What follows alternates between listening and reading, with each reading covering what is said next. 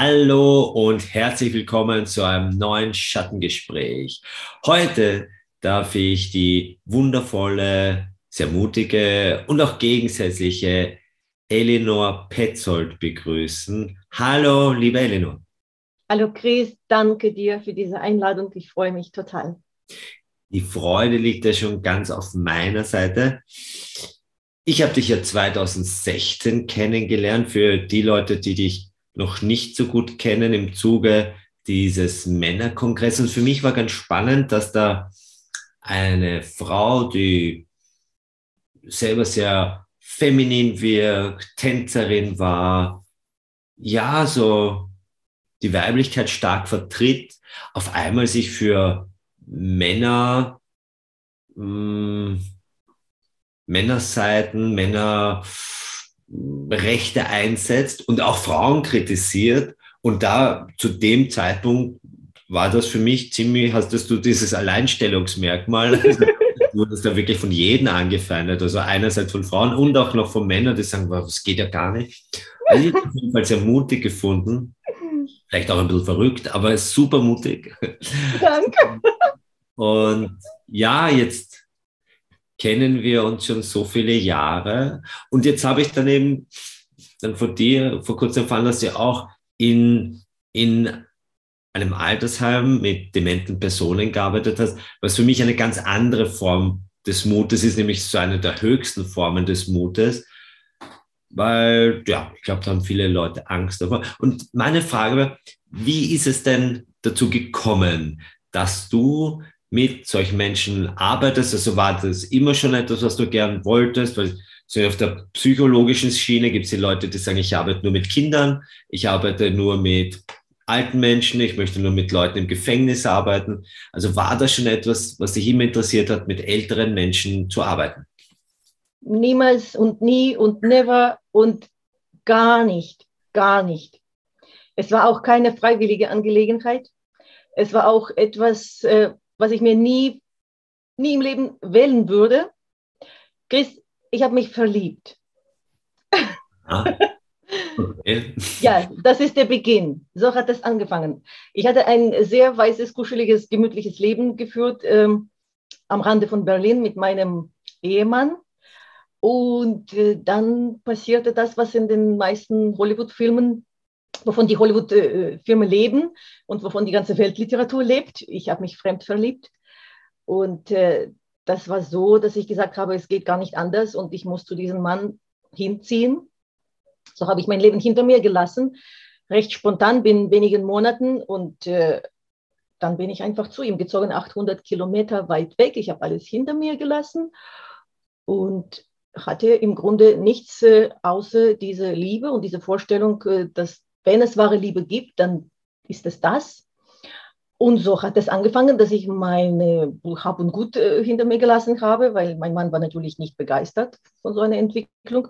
Und aber auch meine Versicherung, denn ich war auch in der Firma von meinem Mann angestellt und Versicherung ist äh, etwas, was man so braucht, ne? Ja. Äh, Krankenversicherung meine ich. Und so bin ich bei dem Mann da gelandet, ohne irgendwas und natürlich beim Amt gleichzeitig.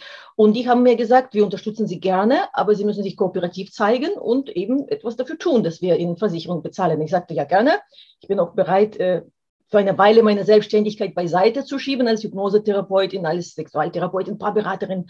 Und ich hatte so eine ganz schicke Existenz sozusagen, auch meine Pelvis Gym Gruppen, Gymnastik, die ich entwickelt habe. Also es war alles wunderbar. Alles war auf einmal nicht mehr da, wo wir heute von diesem sterbende Identität sowieso sprechen werden. Das war der erste, der, der, so praktisch der Vorgeschmack darauf, wie es sich anfühlt, plötzlich nicht das sein zu können, was man meint zu sein. Puh, und dann habe ich gesagt, ja, ich zeige mich kooperativ, ich bin bereit zu lernen. Und sie sagten, super, dann gehen Sie doch gleich in die Pflege. Und ich so, habe in demselben Moment meinen Würgereiz äh, unterbinden müssen, unterdrücken müssen, weil äh, es ist etwas, was ich nie im Leben freiwillig tun könnte. Und ich habe gesagt, nein, nein, nein, ich möchte, äh, also ich bin bereit, sowas wie Ergotherapie zu lernen oder, mm, also wie heißt es nochmal, äh, nicht Moderation, ähm, Mediation. Mediation, ja, ich bin gut in Konfliktenlösung. Also ich habe alles Bodenständiges so vorgeschlagen. Sie sagten, nee, nee, nee, nichts da. Sie gehen jetzt schon in die Pflege und wenn Sie das nicht können, dann zumindest in die Betreuung. Ich habe gesagt, was ist, was um Himmels Willen ist Betreuung? Sie sagten, dementen Menschen, die sind nicht mehr in der Lage, im Alltag äh, klarzukommen. Also mhm. werden Sie jetzt äh, da die Menschen unterstützen und äh, können sich überlegen, oder Sie tun das, oder Sie überlegen sich was anderes für Ihre Krankenversicherung. Das war sehr unmissverständlich und wenn ich da jetzt nochmal kurz einhaken darf, also du hast wirklich vom Gefühl her gehabt, einen Würgereiz. Ja. Das war etwas, was dir einfach total widerstrebt hat. Ja, weil äh, du, es ist bekannt, äh, kranke Menschen an sich. Ich habe Erfahrungen im Krankenhaus gesammelt. Ich habe in Israel, meine sieben Jahre, die ich in Israel gelebt habe, habe ich angefangen, Krankenschwester, ähm, Hochstudium, also Hochschulabschluss zu machen. Und da haben wir natürlich mhm. uns in Krankenhäusern bewegt, äh, Praktikum technisch. Und äh, da wusste ich, wie es ausschaut, kranke Menschen, äh, bettlägerige Menschen, unbewegliche Menschen, Menschen, die sich nicht selber äh, pflegen können. Das war mir klar. Und ich komme aus einer äh, schönen Welt als Tänzerin, Bühne, brasilianische Federn überall am Körper, Parfüm und überhaupt, weißt du, Ästhetik als eine Waagegeborene, äh, stark von meinem Ego auch noch gefüttert. Weißt du, Venus, Ästhetik und Schönheit und ich, so ein Luxuskätzchen äh, ja. habe immer gesagt, äh, das ist meine Welt und was habe ich im Altersheim verloren. Aber die waren sehr nüchtern und sie haben gesagt, ja, das machen Sie jetzt einfach mal und dann gucken wir weiter. Und ich habe gesagt, für diese Liebe tue ich alles, denn der Mann war auch nicht wirklich jemand, der uns irgendwie tragen könnte. Wir wollten das alles zusammen machen, so gleichberechtigt auf Augenhöhe. Und dann habe ich gesagt, äh, egal, ich muss was tun, also tue ich halt was. Ich sammle meine Erfahrung. Und als Therapeutin habe ich gesagt, werde ich sicher davon profitieren. Ich habe noch meinen Nutzen da praktisch rausgesucht. Wir führen mit dir hier Schattengespräche, also darf ich ruhig in meine Schattenseiten also tiefer greifen in die Tasche und ein paar rauspacken.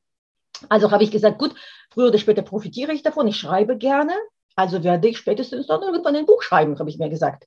Und mhm. so bin ich direkt am nächsten Dienstag, sage ich mal so gefühlt, von Freitag auf Dienstag, ähm, in das Haus gefahren, was mir empfohlen wurde. Und da habe ich riesen Glück gehabt, ein super gutes Haus in Baden-Württemberg. Und ich habe gesagt, ich muss hier Praktikum machen. Arbeitsamt verlangt das von mir. Also lassen Sie mich bei Ihnen Praktikum machen. Und äh, die haben mich ein bisschen so komisch angeguckt, meinen Lebenslauf gelesen. Und da steht lauter Dozentin und Heilpraktikerin und äh, eben Tänzerin und all diese Dinge, die überhaupt damit nichts zu tun haben. Und sie sagten, entweder sie werden sich hier langweilen, langweilen, weil sie überqualifiziert sind, oder sie werden es hier nicht aushalten. Und ich habe gesagt, ich habe Arbeitsamt im Nacken sitzen, ich brauche eine versicherte Arbeitsstelle, ich mache es einfach. Und so hat das angefangen. Und äh, am Freitag in zwei Wochen, ich habe es durchgezogen, um 16 Uhr bin ich nach Hause gekommen. Ich konnte weder reden noch weinen. Ich konnte nichts. Ich war in so einer, einer Schockstarre und zitternd gleichzeitig. Was, was ist passiert? Ich habe mich, ich habe äh, meine ersten Erfahrungen da gesammelt mit diesen Menschen, die eine ganz andere Welt mir gezeigt haben, von der ich keine Ahnung hatte. Ich wie, war, wie war die erste Begegnung? die erste Begegnung war, ja, die Frau hat mir gesagt, schau mal, so viele alte und kranke Leute auf einem Haufen ist nicht jedermanns Sache. Ich habe gesagt, kein Problem, das schaffe ich. Also Empathie ist immerhin kein Fremdwort. Ich, ich wusste nicht, mit wem ich zu tun habe. Ich bin in eine Welt eingetaucht, die, in der die Kommunikationsregeln, die wir so pflegen und kennen, gar nicht gelten. Du siehst einen Menschen, ähm, und wenn er jetzt nicht komplett äh, aufgetaucht ist in seine Welt, wo du das auch äußerlich erkennst, als wäre er bewusstlos. Du siehst einen Menschen, der einfach vor sich hinschaut und du hast keinen blassen Schimmer, ob du mit ihm reden kannst oder nicht, ob er dich versteht oder nicht. Du kannst den Menschen nicht verstehen. Dazu kam noch, dass die da Badisch sprechen. Es ist eine, ein Dialekt. Und ich kam mir vor wie mit 25, als ich nach Deutschland kam. Ich konnte kein Deutsch, nur Hände hoch aus den Kriegsfilmen. Und dann habe ich angefangen, Deutsch zu lernen und ich beherrsche Deutsch einigermaßen gut für meine Begriffe und dann lande ich in diesem Haus, äh, ländliche Gegend. Die Menschen haben kein Gebiss meistens, weil sie auch körperlich abbauen. Sie können, sie verlieren ihren, naja, der Körper baut ab. Das weiß man nicht über die Demenz. Man denkt, man vergisst ein bisschen Dinge, die man früher mal erlebt hat und wie es früher war. Das ist aber nicht wahr. Demenz hat viele verschiedene Stadien und im letzten Stadium ist man körperlich äh, in einem massiven Abbau. Und also die können kein Gebiss mehr tragen. Und dann spricht, spricht jemand zu dir, das ist, ich muss jetzt lachen, weil das war auch irgendwie lustig. Äh, da ist jemand, äh, der hat, sagen wir mal, keinen logischen Zusammenhang in dem, was er dir sagt, weil sie ja in ihrer Welt sind und ihre Welt ist entrückt. Da sind keine logischen Zusammenhänge mehr. Die sprechen auf Dialekt und ohne Gebiss. Also ich komme mir vor, als würde ich auf einem anderen Planeten sitzen. Ich konnte sie nicht verstehen. Ich konnte auch das Personal nicht verstehen. Also dann dachte ich, ich bin jetzt eine blöde Ausländerin und dann muss ich auch arbeiten. Ich muss funktionieren. Und dann entblossen sich alle diese tragischen Dinge, die du plötzlich realisierst, die sind irgendwie Menschen, aber die sind auch nicht die Menschen, die wir hier draußen kennen und sehen können. Die sind anders. Wie sind sie äh, anders? Die sind anders in dem, äh, dass sie sich durch die Gegend bewegen und du kannst keinen Zusammenhang erkennen. Du kommst dir verrückt vor. Ich sag mal so, die, die sind ganz in Ordnung. Die sind ja sozusagen normal in ihrem äh, nicht mehr normalen Zustand, sind sie ja voll normal. Aber ja. du kommst dir total verrückt vor, weil du dem nicht folgen kannst. Du verstehst nicht die Zusammenhänge, du weißt nicht, wie du mit ihm sprichst. Und du musst mit ihm arbeiten. Oder mit, dieser Gruppe von Menschen. Du musst sie auffangen, aktivieren, heißt es. Die Rolle der Betreuung ist, äh, einerseits das Personal zu entlasten, die Pflegemenschen da, die sind ja überfordert, und andererseits die eigentlichen dementen Menschen aufzufangen, sie zu unterstützen, dass sie nicht abbauen, Gedächtnistraining, Gymnastik, äh, Biografiearbeit nennt sich das, über die Vergangenheit sprechen, aber sie verlieren ihr Gedächtnis. Und da gibt es, äh, sie sprechen von einem Satz auf den anderen plötzlich Dinge, die nicht zusammenhängen. Du musst total kreativ sein. Und da kam mir meine hypnotische Kompetenz zugute. Es gibt so etwas äh, wie sogenannte Utilisation, egal was der Mensch sagt, verwickelst du das so praktisch äh, im kreativen Sinne in das Gespräch. Du nimmst es mit. Die Menschen, die ähm, ein gewisses Stadium erreicht haben bei der Demenz, da muss man vielleicht auch so sagen, als erstes setzt eine gewisse Verwirrung ein. Und ein Mensch, der verwirrt ist, den kannst du auch nicht trösten, dem kannst du auch nicht wirklich erklären oder erzählen, weil er deinem Zusammenhang auch nicht folgen kann. Dazu kommt, dass die auch vergessen, wie die die Worte sagen. Ich habe eine Wortfindungsstörung. Also können sie sich nicht adäquat ausdrücken. Und du möchtest die verstehen, aber die können nichts sagen oder sie sagen was anderes von dem, was sie sagen wollen. Das heißt, alles, alle Kompetenzen, die du hier in der äußeren Welt hast, die greifen da plötzlich nicht mehr. Und du kommst dir hilflos vor. Gleichzeitig äh, fragst du dich, äh, was ist, wenn es mir passiert? Was ist, wenn es einem von meinen Bekannten passiert? Und deine ganze Welt gilt plötzlich nicht mehr. Deine Kompetenzen gelten nicht mehr. Alles, was ich konnte, ähm, alles, was mit Ästhetik zu tun hat, mit Intellekt, mit Schlagfertigkeit, mit Witze machen oder mit meinen Kompetenzen, das braucht kein Mensch. Das Einzige, was du dort brauchst, ist Langsamkeit, Geduld und totales Wohlwollen, Respekt und Unterstützung und nochmal Langsamkeit und nochmal Geduld. Und dich selber maximal transparent machen, weil du bist überhaupt nicht mehr wichtig dort. Aber so jemand aus dieser Welt, wo wir uns bewegen, auf Erfolg getrimmt, auf, ähm, naja, eben auf Kompetenz, auf Präsenz, auf Auftreten. Ja? Wir werden ja daraufhin trainiert, mit Coaches oder ohne, hm, wie wir am besten rüberkommen, wie wir erfolgreich werden, wie wir unsere Wirkung entfalten. Aber da brauchst du das gar nicht. Du musst nur dienen. Du musst diesen Menschen dienen können, aber nicht mal das schaffst du am Anfang, weil du dich nicht anpassen kannst, weil du die nicht verstehst. Als wären die. Gab es das, Entschuldige, dass ich unterbreche, aber gab es das bei dir auch, diese, ich habe das bei Kollegen, die ihr Psychotherapiepraktikum in so Altersheimen auch gemacht haben, das ist eben dieser Generaldirektor, ehemalige Vorstand von dem und dem Posten, also einer der wichtigsten Wirtschaftsbosse vor 20 Jahren und jetzt ist halt einfach dement. Das und das ist dann schon so etwas, wenn da Leute halt ihr Leben lang arbeiten und dann Höchstleistungen geben, oder in meiner ja. Welt was halt so als Sportler, und dann sitzt der da und, und ja, hat absolut. keine Kompetenzen mehr. Absolut, absolut. Und das ist eben das, was einerseits tut es dir total weh. Andererseits musst du ja, du musst ja funktionieren. Also ich bin da äh, rein und ich bin auch, äh, naja, ein fleißiger Mensch, in dem Sinne verantwortungsvoll, in dem Sinne, wenn ich da bin, dann versuche ich ja mein Bestes zu geben. Und wenn ich ein Teil vom Team bin, dann muss ich auch zum Team passen und, naja, eben agieren. Ich muss was tun. Aber du schaffst nicht zu tun. Du, du, du bist, bist damit beschäftigt, klarzukommen. Du selber versuchst klarzukommen. Ne? Ja. Also natürlich gab es da Leute. Man hat mir gesagt, so, das ist der ehemalige Notar. Noch sechs Monate bevor er hier gelandet ist, war er mit seiner Verlobten, nicht Verlobten, mit Lebensgefährten, war er im Skiurlaub. Eine Sängerin und dann Brückenbauer, Ingenieure, Geschäftsleute, Artisten, also Künstler unterschiedlichste Menschen, auch natürlich Menschen, die keine Höhenflüge von Karriere her in ihrem Leben hatten, aber erfolgreiches im Sinn zufriedenes Familienleben geführt haben, Bauernhöfe ähm, regiert, hätte ich was gesagt, gemanagt haben, ja, große Familien äh, ja. reguliert. Also Menschen, die durch und durch in jeweiligen Bereich kompetent waren. Und dann sitzen sie da, ein Mann sitzt da und stochert so rhythmisch, so, so klack, klack, klack, klack, klack, mit der Gabel auf seinem Teller beim Mittagstisch ich wende meinen Blick zu, zu, ihm und da liegt sein Gebiss zwischen den Essensresten. Und er versucht, sein Gebiss mit der Gabel aufzufangen. Ein anderer kommt raus nach dem Mittagessen. Sie haben irgendein süßes Teiggericht gegessen. Und ich sage, ja, haben Sie gut gegessen? Was gab es dann heute? Und er sagt, ja, ganz gut, Gulasch. Ja, das ist noch niedlich, das ist noch süß. Das heißt, die, die realisieren nicht mehr, was passiert.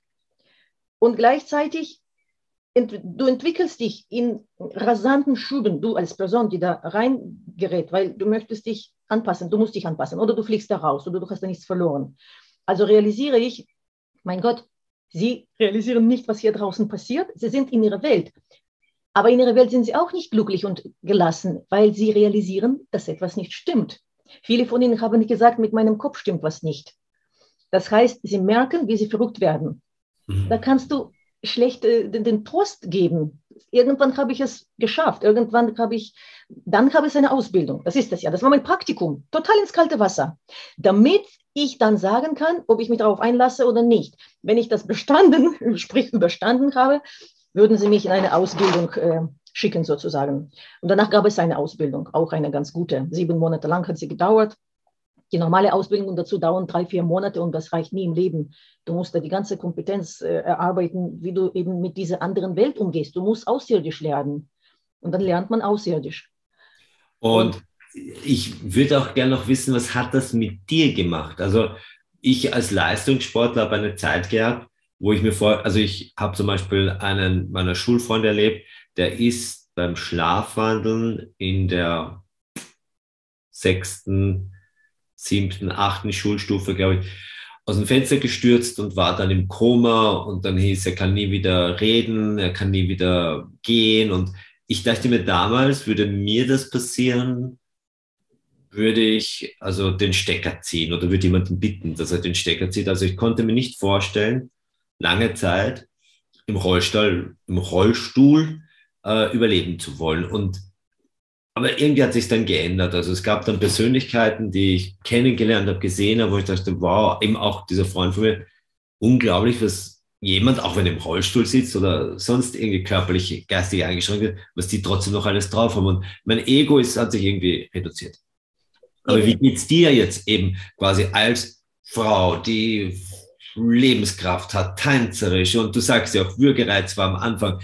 Was hat das mit deiner Auseinandersetzung mit der Endlichkeit gemacht, mit diesen, du siehst, wie die Menschen verwelken, verblühen, geistig ja. und körperlich. Was hat das verändert in dir? Total viel.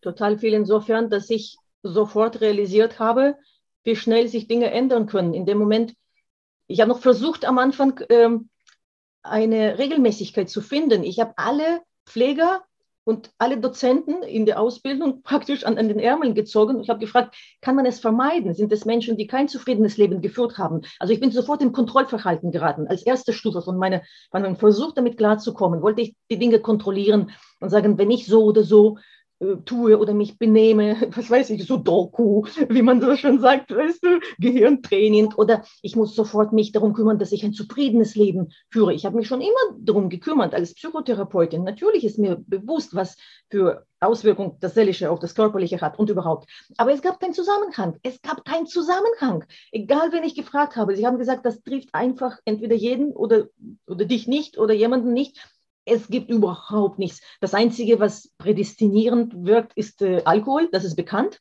dass Alkohol auf die Gehirnfunktion so eine starke Einwirkung hat. Gut, ich trinke keinen Alkohol.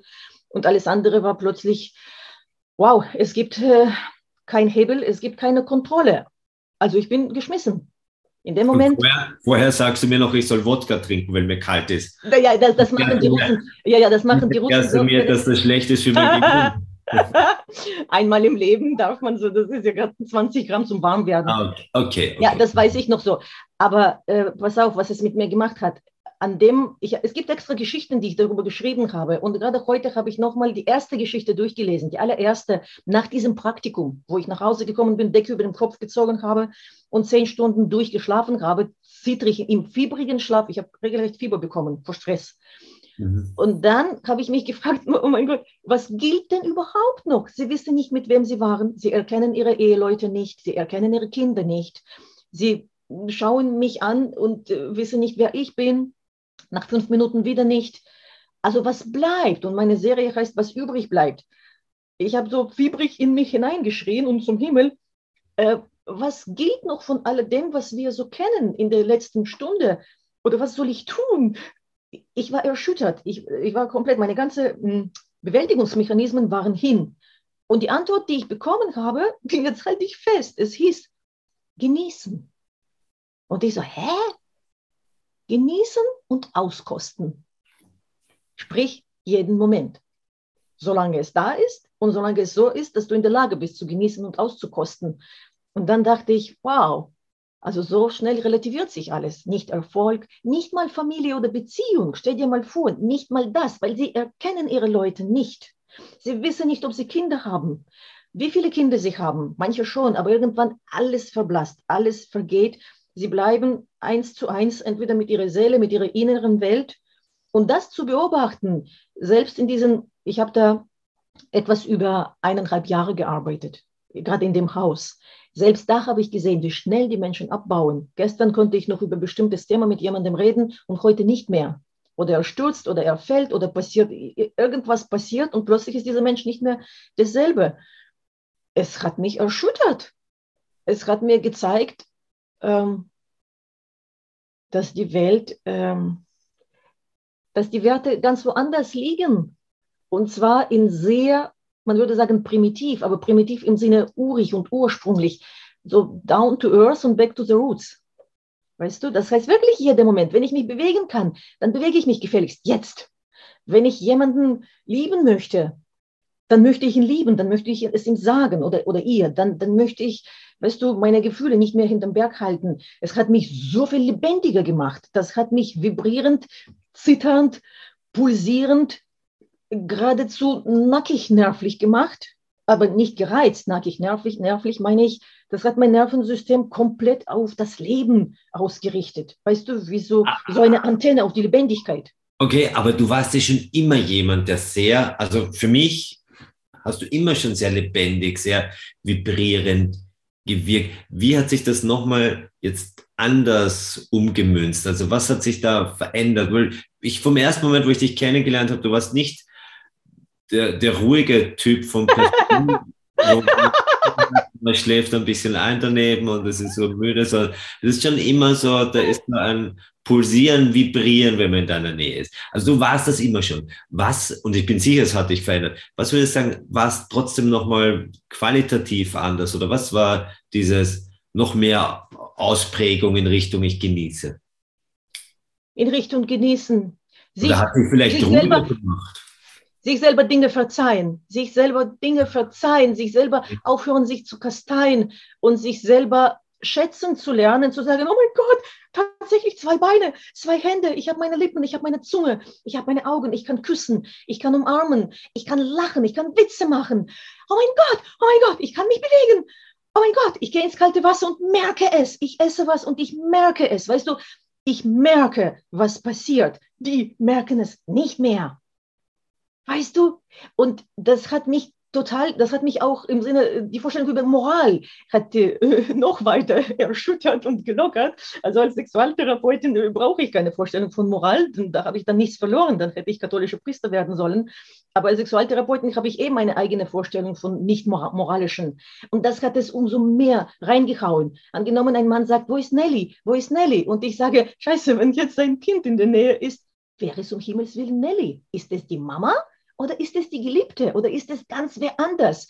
Weißt du, die, was bleibt, ist nicht das, was wir denken, was bleiben wird. Etwas, was uns, was uns im tiefsten Inneren bewegt, das ist vielleicht am ehesten, was irgendeine Rolle nachher Bild. Also nachher in, in diesem Augenblick des Übergangs. Ne? Man sagt ja, das ganze Leben äh, wird vor Augen praktisch einem praktisch gezeigt, wie gespult. Und äh, es hat mir gezeigt, wir sind allein. Und entweder kultivieren, pflege ich jetzt Beziehung zu meiner Seele. Und davor hatte ich noch keine Ahnung, was es ist. Bevor mein Freund mich verlassen hat, war es mir noch nur so ein leerer Begriff. Das war ja noch, das Ganze war ja im Zuge dessen, ich tue alles, damit ich diese Beziehung aufrechterhalten kann, damit wir bestehen, finanziell und überhaupt, damit wir rein stofflich als Paar überleben, weil mir wurde meine ganze Existenz äh, unterm Popo gerissen. Weißt du, ich hatte plötzlich nichts mehr, nur meinen Hund, Versicherung und was weiß ich, 240 Euro monatlich äh, Unterstützung vom Amt. Ja. Und ich habe gesagt, ich muss was tun. Da war Zeit von Corona, ich konnte keine Selbstständigkeit betreiben, 800 Kilometer entfernt hatte ich keine Kunden mehr, äh, Klienten, ja, als Therapeuten. Da, da war nichts mehr, da war nichts. Also es hat mich total ähm, urig gemacht, weißt du, so primitiv im besten Sinne des Wortes, wie die native Völker. Weißt du, down to earth und jeder Moment wie so ein Tier, das hat etwas Tierisches in mir geweckt etwas Ursprüngliches und gleichzeitig ähm, die Sensibilität für, für das Genießen und für das Alberne, für das Unsinnige, für das Nichtwichtige, was man immer noch äh, als nährend empfinden kann. Weißt du, etwas Kindliches hat es in mir nochmal wachgerüttelt. Weil wenn du denkst, das ist dann später, was mich zufrieden macht, wenn ich dann im Sterbebett bin, vielleicht realisiere ich, wow, mein Leben war erfolgreich. Ja, gut, schon kann sein, wenn man im wachen Bewusstsein und im klaren Verstand verstirbt, wenn man das Glück hat, dann noch überhaupt zu kapieren, was um einen herum geschieht. Aber wenn nicht, was dann? Und dann heißt es, keine Ahnung, was diese Menschen wahrnehmen. Weißt du, es ist plötzlich, es ist wirklich so, wie ich in meiner Annonce geschrieben habe, die Werte und die Welten, die gelten nicht mehr. Es ist so, als würde nichts mehr gelten. Dann fragst du dich, aber was, was denn sonst? Und dann beginnst du wie so ein Tier, was auf einer einsamen Insel rausgeworfen ist, dich umzuschauen, deine Sinne zu schärfen und sagen, wow, woraus besteht mein Leben jetzt noch? Wie überlebe ich? Und was ist noch wichtig? Also das hat mich sehr wachgerüttelt und auch enormes Verständnis äh, für die Macken der anderen Menschen gegeben, weil jeder hat eine Geschichte und jeder Mensch ist natürlich eine Persönlichkeit, unabhängig von Demenz oder keine Demenz. Yeah. Aber in dem Moment realisierst du dieses Häufchen Elend, erlaube ich mir jetzt das Wort, dieser jemand, der nicht mit Messer und Gabel was anzufangen weiß, jemand, der nicht mal sein Glas äh, zum Munde führen kann, weil er nicht realisiert, dass es das Glas ist. Er weiß nicht, dass er Durst hat, sie weiß nicht, dass sie Hunger hat und äh, sie wissen gar nicht. Eine Frau läuft durch den Flur und zieht sich aus, weil sie der Meinung ist, sie ist im Schlafzimmer und es ist Zeit, zu Bett zu gehen. Es gab auch lustige Geschichten. Die Kurzgeschichten, die ich geschrieben habe, die sind voll davon von dem Lustigen.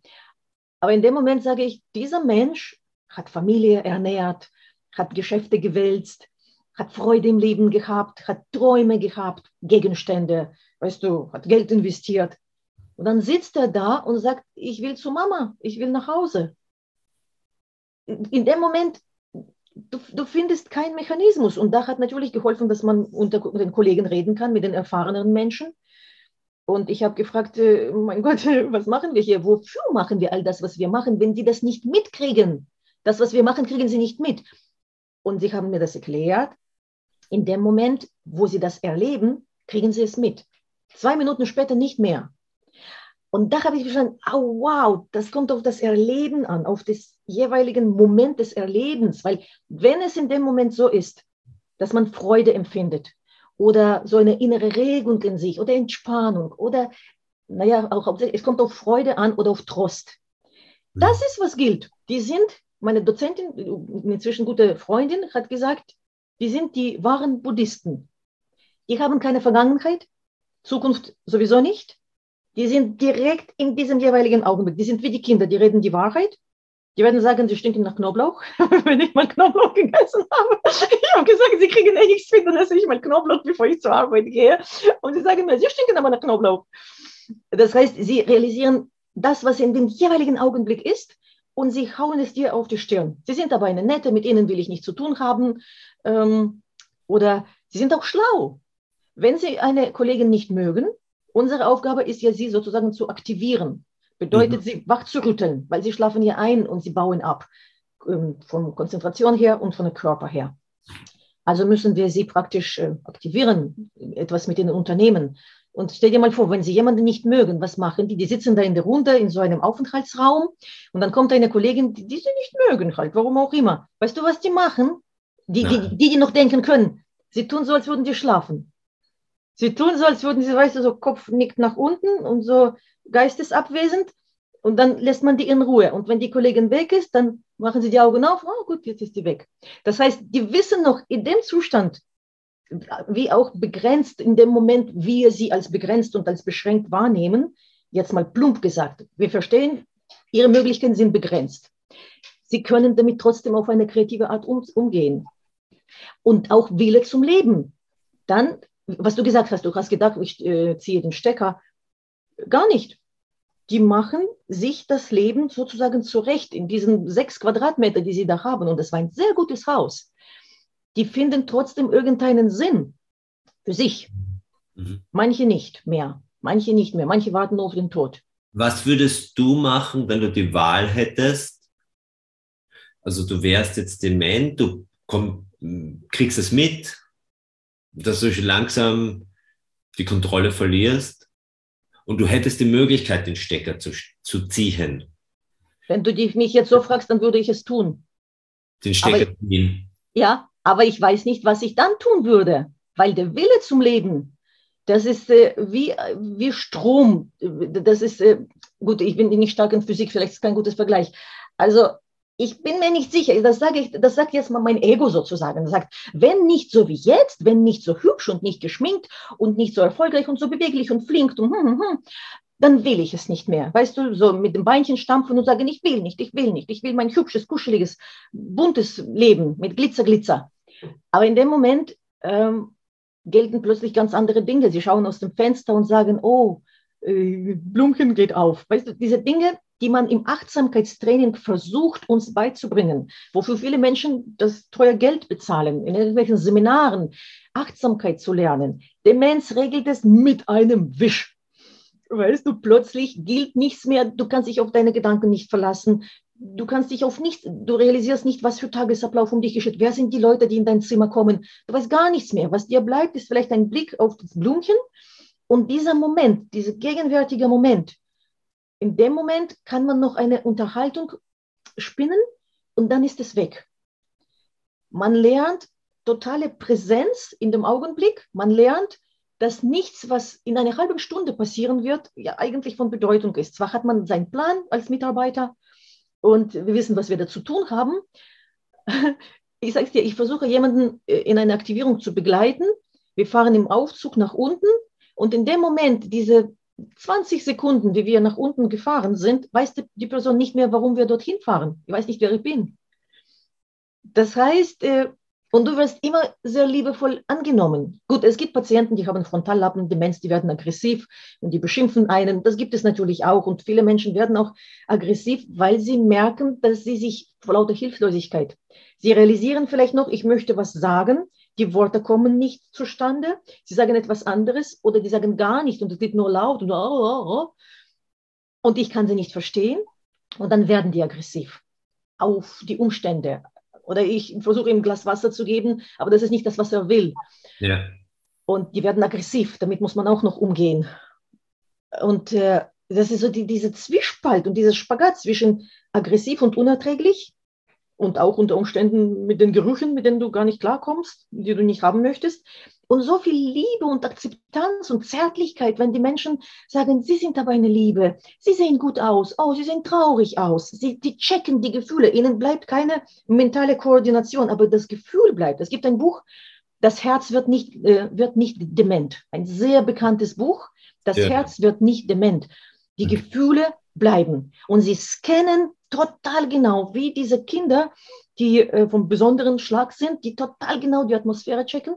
Auch diese Menschen, die scannen dich sofort von deinem Gang, von deiner Sprache, dein Blick, wie du dich bewegst, wie die Lage ist.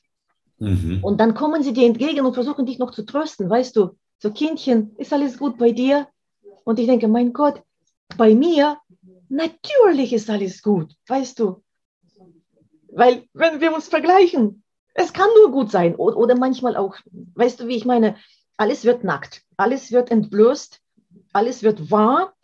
irgendwie endgültig und gleichzeitig transparent und vage und so wie in einem Märchen. Also ich sage es dir, die Koordination, die wir von hier kennen, gilt dann nicht mehr. Und es ist auch schwer, das in Worte zu fassen. Deshalb ist eine gute Ausbildung in dem Bereich auch total schwer. Und ich hatte Riesenglück. Ich habe grundsätzlich Glück in meinem Leben. Ich bin an eine total coole Dozentin geraten, die da auch die Leiterin war. Und inzwischen ist sie meine gute Freundin. Und äh, das gibt dir eine Kompetenz im Zwischenmenschlichen, das gibt dir eine Leichtigkeit. Leichtigkeit gibt es dir. Also mhm. mir hat es Leichtigkeit mhm. gegeben, mhm. weil, ähm, ja, das ist so wie, mein Gott, Wofür bemühe ich mich? Was ist das wert? Weißt du, das ist ein Spiel. Das ist alles nur ein Spiel. Das ist eine Spielwiese. Wir rollen uns hier, machen Purzelbäume, dann verdienen wir Geld, hängen uns noch eine Medaille. Und in den Geschichten, die ich geschrieben habe, da steht auch, diese Menschen hatten teure Uhren, schicke Urlaube, Boote und was weiß ich. Ja, das finde ich, find ich ganz, ganz spannend, weil du eben gesagt hast, diese, ja, wozu dränge ich mich überhaupt noch an? War das sowas? Was, äh, ja, ja. Naja. Das war bei mir halt, als ich da, wie mein Boxtrainer gestorben ist, und das war so dieser Gedanke, wozu soll ich mich jetzt noch anstrengen, weil ich eben äh, da im Training mich angestrengt habe, als Psychotherapeut, wie ich die Firma aufgebaut habe mit Naturkratzbäumen. Und dann gehe ich an meine Grenzen mit der Idee für etwas. Und, und dann sehe ich, wie halt dieser Boxtrainer so einfach innerhalb, da ist es ganz schnell gegangen, also er hatte Bauchspeicheldrüsenkrebs, dann kommt er ins Spital und zwei Tage, er sagt, ja, ich werde wahrscheinlich nicht mehr rauskommen und zwei Tage später war er tot. Und da, und da war so, also das ist so einfach so, da war nicht Drama, Trauer, Geschrei, war nix, keine Emotion. Also er hat vollkommen damit abgefunden. Und dann für mich auch so, warum und wozu? Und also zuerst diese Enttäuschung und dann trotzdem wieder also ich, ich empfinde das so als Wechselspiel, dass aufgrund dieser Erfahrung man, man ja, einmal kommt man dieses Gefühl, so, okay, ja, Leichtigkeit und, und, und wozu anstrengen. Und auf der anderen Seite habe ich aber dann auch wieder erst recht den, die Idee bekommen und jetzt aber erst richtig Vollgas geben in verschiedenen Bereichen mit Buchschreiben und jetzt werde ich schnell fertiger Psychotherapeut. Und und wahrscheinlich das ist etwas, was uns sehr stark verbindet, diese Gegensätzlichkeit. Dass wir nicht sagen, rechts ist gut oder links ist gut, Männer sind gut oder Frauen sind gut, sondern wichtig ist, bin ich bei dir, diese Leichtigkeit und die Entspannung. Und auf der anderen Seite nehme ich Leute mit und sage so, und jetzt gehst da Eisbaden und jetzt schlägst du dieses Brett durch. Nein, ich verletze mich. Nein, nein, das schaffst du. Wenn du wirklich 100 Prozent gibst, weil du kannst dich jetzt hinlegen und so tun, als würdest du sterben und, und irgendwie in der Depression hängen die nächsten 30 Jahre. Oder du fangst an zu leben, also streng dich an, zwick dem Arsch zusammen und, und renn darauf. Und also ich glaube, es braucht beides. Es ja. braucht beides, weil daraus besteht ja das Leben. Guck mal, wir kommen hierher und unsere Seele hat ihren Plan. Inzwischen, als du gesprochen hast, habe ich aufmerksam zugehört und dann schoss mir ein Gedanke durch den Kopf, ob das alles überhaupt irgendeinen Sinn macht, was ich hier rede. Weil ich versuche, so eine Brücke zu schlagen zwischen dem, was hat es mit mir gemacht, was würde ich gerne den Menschen sagen, die demente mh, hm, Verwandtschaft haben, das ist ja auch ein Punkt, ja. und ob es für dich Sinn macht für dein Interview. Irgendwie versuche ich gerade das Geschehen zu kontrollieren, aber das entgleist mir jetzt auch. ja, siehst du. Äh, also das braucht beides. Nochmal, die Seele kommt hierhin mit ihrem Plan. Und wenn die Seele sich vorgenommen hat, zum, am Ende des Lebens, ich sag mal, so dass der Körper dahin vegetiert oder abbaut. Auf der Ebene der Seele, solange sie im Körper ist, geschieht ja irgendwas. Und wer bin ich da, praktisch zu mutmaßen oder zu erraten, wofür das Ganze soll. Nichtsdestotrotz habe ich auch die Frage gestellt, warum gibt man ihnen diese Medikamente? Warum so viel? Lindert es was? Weil die bekommen ja Medikamente ohne, ohne Ende. Und zwar, zumindest in diesem Haus, die wurden nicht ruhig gestellt. Das, was man so glaubt, die werden ruhig gestellt. Gar nicht. Man kümmert sich total rührend um die, um ja. die nicht äh, so schlapp zu machen. Also, und äh, ich habe gefragt, wozu so viele Medikamente, ob das hilft. Und sie sagen, naja, wir wissen nicht, ob das hilft, aber ohne werden die schon tot. Und dann habe ich gedacht, aber wäre das dann nicht besser? Wäre das nicht besser? Ich weiß es nicht. Das sage ich dir so ganz ehrlich und auch noch der halben Welt, die uns jetzt gerade später zuhört. Und äh, das ist kein politisch korrekter Gedanke, aber es wäre Lüge zu vermuten oder zu sprechen, dass dieser Gedanke nicht einem durch den Kopf schießt. Und ich bin sicher, davon gibt es noch genug Menschen, die das auch so sehen. Und die Verwandten, die jahrelang in das Heim kommen oder eben dann aufhören hinzugehen, weil sie es nicht aushalten, ja, ich schweife ab. Also es braucht beides. Ich habe mich richtig in das Leben gebissen sozusagen. Ich habe mich da reingebissen. Da war ich noch mit meinem Freund zusammen und das hat mich umso lebendiger gemacht. Das hat mir mehr Lust gemacht, auch sexuelle Lust. Gut, das ist bei mir sowieso ein Thema, deshalb habe ich mich in dem Bereich ausbilden lassen. Und äh, die meisten Menschen spüren weniger unter Stress und die meisten Menschen reagieren mit Lustlosigkeit auf Stress. Und es gibt Menschen, die reagieren mit Lust auf Stress. Das gibt es auch. Offensichtlich gehöre ich dazu. Ich weiß nicht prozentuell, wie das sich verteilt, aber die Mehrheit der Menschen haben unter stressigen Umständen keine Lust. Und bei mir ist es irgendwie umgekehrt gewesen oder wahrscheinlich grundsätzlich so, dass ich dann umso mehr mich in das Lebendige reinbeiße, weil, wow, weißt du, so wie, und wenn es so endlich ist, dann jetzt. Wann, wenn nicht jetzt? Wer, wenn nicht ich? Wer, wenn nicht wir? Weißt du, und machen wir das, äh, lassen wir das krachen oder schwingen oder still sein oder Eisbaden, was weiß ich. Irgendwie hat es mich sehr mh, hm, go for it gemacht, mhm. weißt du? Und gleichzeitig auch gelassen im Sinne, wozu die Strampelei? Und das ist auch das, womit ich, ich komme damit nicht wirklich klar. Ich konnte darüber so noch nichts Gescheites schreiben. Es ist eben dieser wilde Tanz, wo das Gehirn versagt. Das Gehirn versagt. Bei denen auf physiologischer Ebene und bei uns hier draußen stehenden, bei den Menschen, die die beobachten, versagt das Gehirn im Sinne der Verstand, es verstehen zu können. Man kann es nicht begreifen. Das ist ein Zustand, der ist nicht begreiflich, zumal wir nicht wissen, wie viel, wovon sie noch wahrnehmen.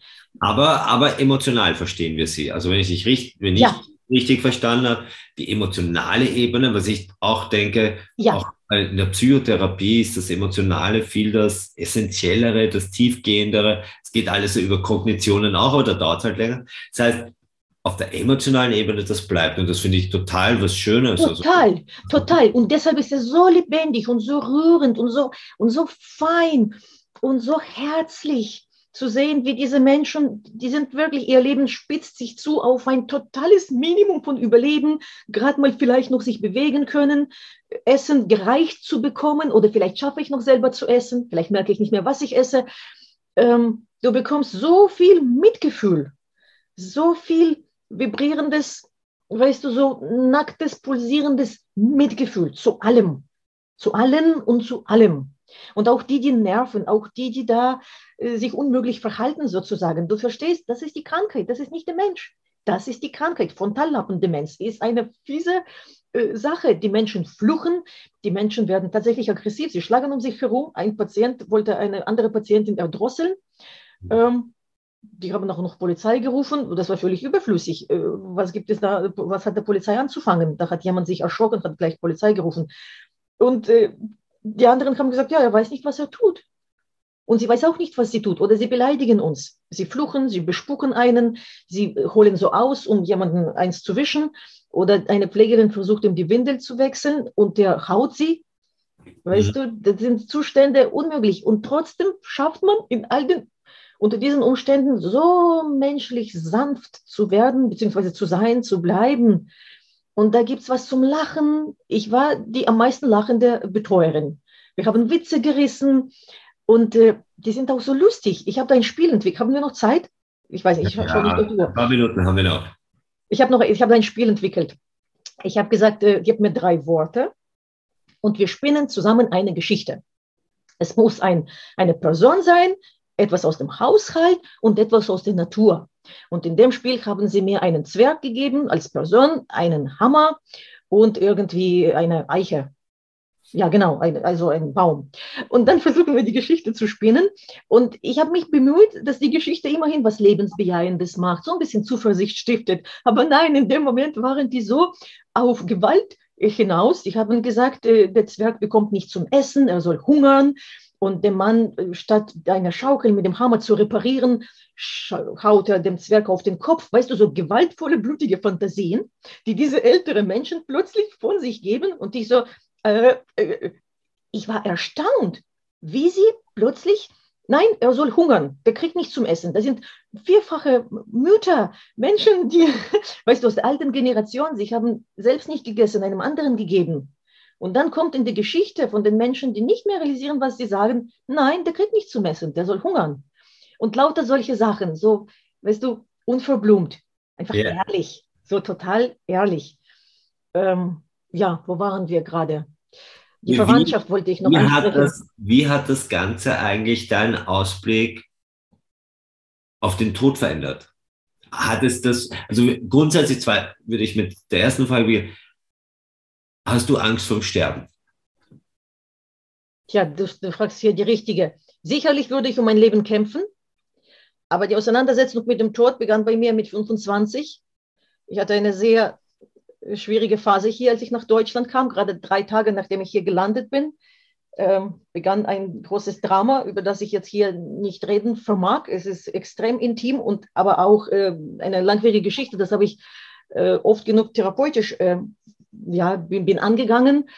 Aber diese Sache hat mich äh, dazu gebracht, Selbstmordgedanken zu haben, mhm. was ich nicht gemacht habe wegen meinen Eltern, weil ich gesagt habe, die werden das nicht ertragen. Und da hat es begonnen. Da habe ich mir gesagt, ich mache keinen Sinn, meine Wohnung einzurichten. Wozu, wenn ich jeden Moment gehen kann?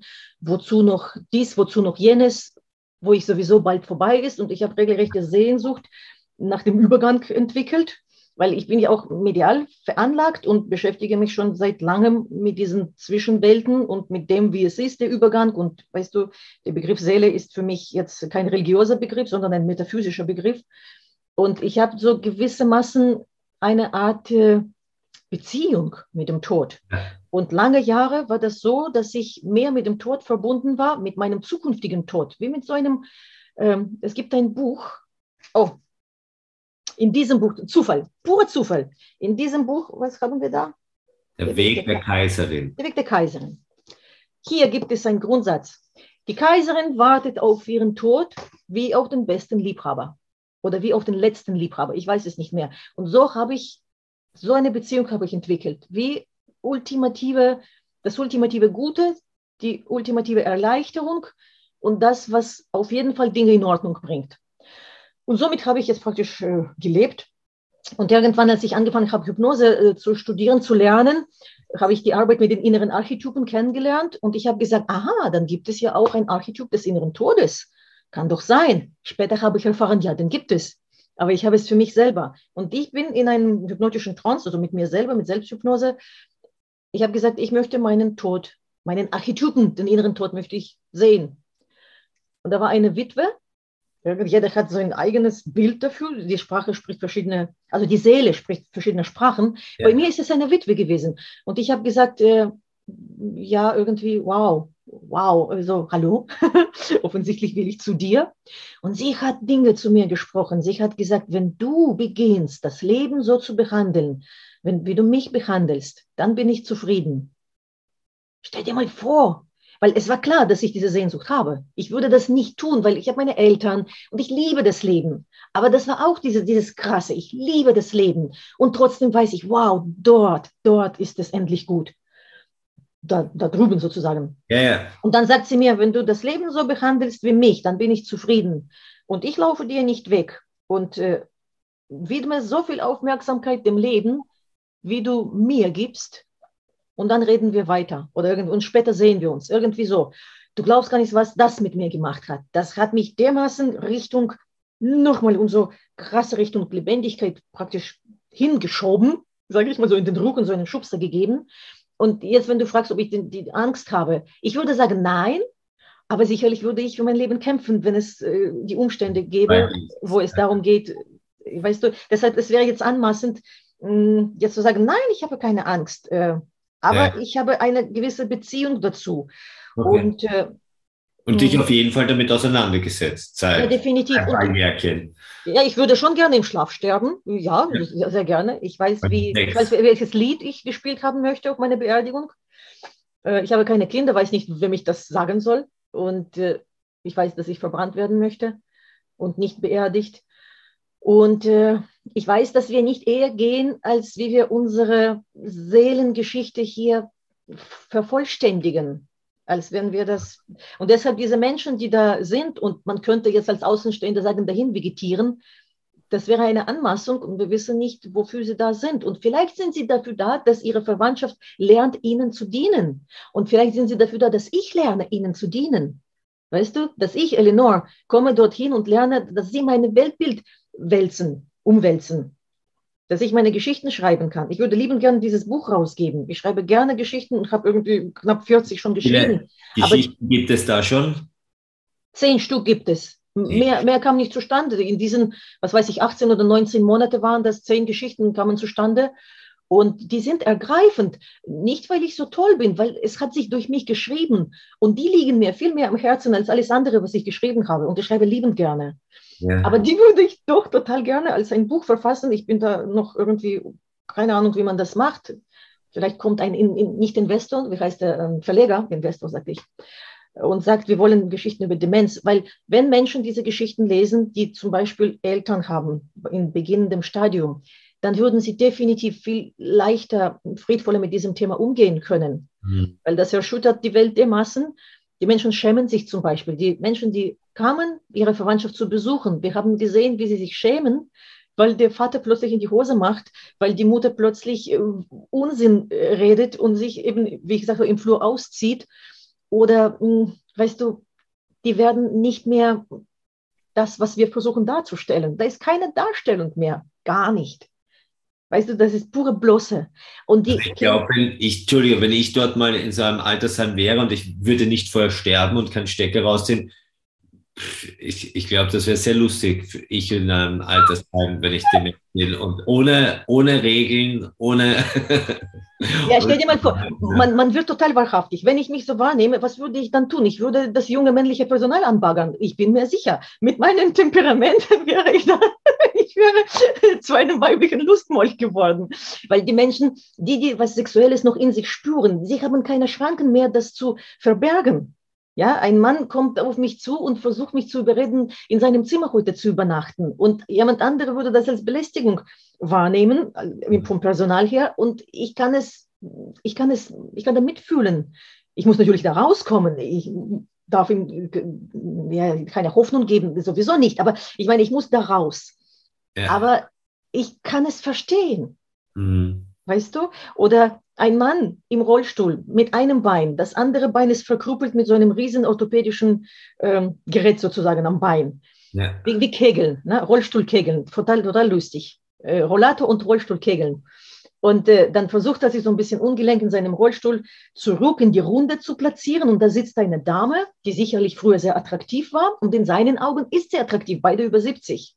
Und dann, Gebiss halb verrutscht, und dann sagt er ihr, da muss ich aber aufpassen, dass ich Ihnen jetzt nicht zwischen den Beinen fahre. Im Sinne mit meinem Rollstuhl an Ihrem Rollator.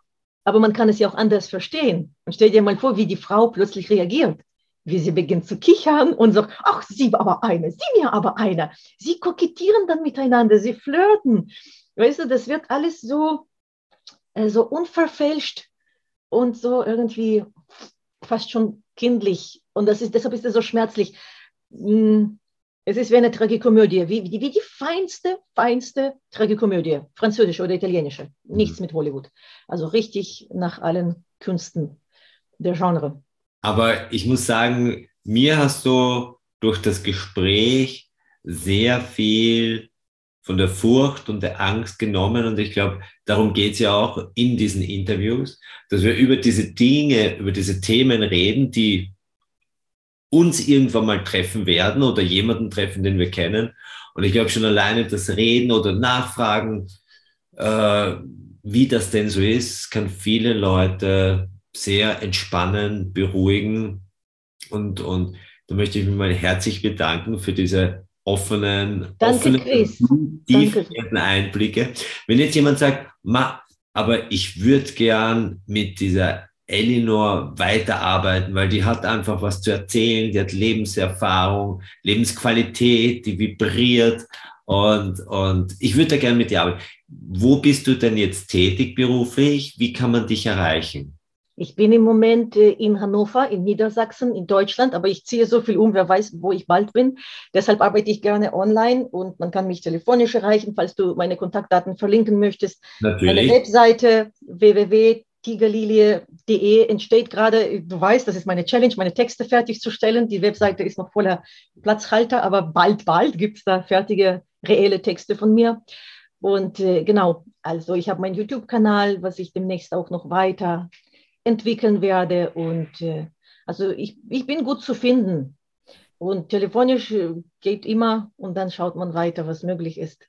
Super. Ich glaube, das ist in der heutigen Zeit, wo sich so viel wandelt, eh äh, eine der wichtigsten Sachen, dass man einfach auch anruft, um die Menschen persönlich kennenzulernen, um sich da auch ein ja. zu verschaffen und gleich einen ersten Eindruck, wie ist denn, wie versteht mich die Person, wie kann sie mich abholen und ich werde dann, also mit deiner Erlaubnis natürlich, dann auch deine Telefonnummer und die Kontaktdaten. Und das wäre mir eine Ehre, Chris. Ich danke dir. Ich möchte nur noch kurzes Wort sagen an die Verwandtschaft oder an die Menschen, die da ähm, diese Menschen in der Familie haben, dass sie ihren eigenen Lebensmut nicht verlieren und dass sie ihr Leben weiterleben. Das ist total wichtig, weil wenn die Seele eines Menschen sich entschieden hat, mit Demenz das Leben, das irdische Dasein, das körperliche Dasein zu beenden, mit Demenz, weil durch Demenz äh, kann man auch aus dem Leben scheiden.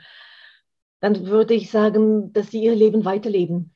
Dass sie zwar emotionale mh, Liebesbeziehungen sozusagen zu der Person nicht verlieren, aber dass sie sich nicht äh, nebenan legen, sozusagen. Mhm. Weil der Mensch, der diesen Weg wählt, die Seele, die in die Demenz, die sich zurückzieht in die Demenz, in, in die eigene innere Welt, die ist dort, ähm, wo sie sein möchte. Und diese Menschen werden in guten Häusern sehr gut gepflegt und aufgefangen dass ein Verwandter das schafft, bis zum letzten Stadium sozusagen, so jemanden zu pflegen, es ist aus meiner Sicht völlig ausgeschlossen. Das tut niemandem gut. Und deshalb ist es nur richtig und gut, dass diese Menschen guten Platz in den Heimen finden. Dort sind sie besser versorgt. Es ist zu speziell, dass ein normaler und nicht ausgebildeter Mensch damit klarkommt, ohne selber verrückt zu werden. Ja. Deshalb würde ich Menschen ermutigen, loslassen zu können, natürlich Dinge gut zu organisieren, aber auch eigenes Leben zu leben, und aber den Menschen nicht äh, als irgendwie defekt abschreiben. Der Mensch bleibt, das Herz bleibt und die Verbindung über das Herz ist immer da. Das Kognitive kann man vergessen, früher oder später, das ist dann, das verabschiedet sich.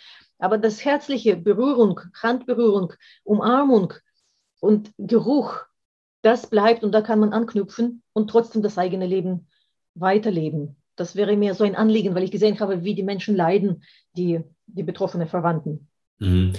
Vielen Dank. Also es ist ein sehr wertvoller Hinweis und, und ja. dem Sinn, äh, ja, also sich da auch Hilfe holen. Und auch das möchte ich weitergeben. Also wenn du, lieber Zuhörer, heute sehr berührt worden bist, weil du selber in so einer Situation steckst, vielleicht gibt es jemanden in deiner Familie, Verwandtschaft, der betreut werden muss.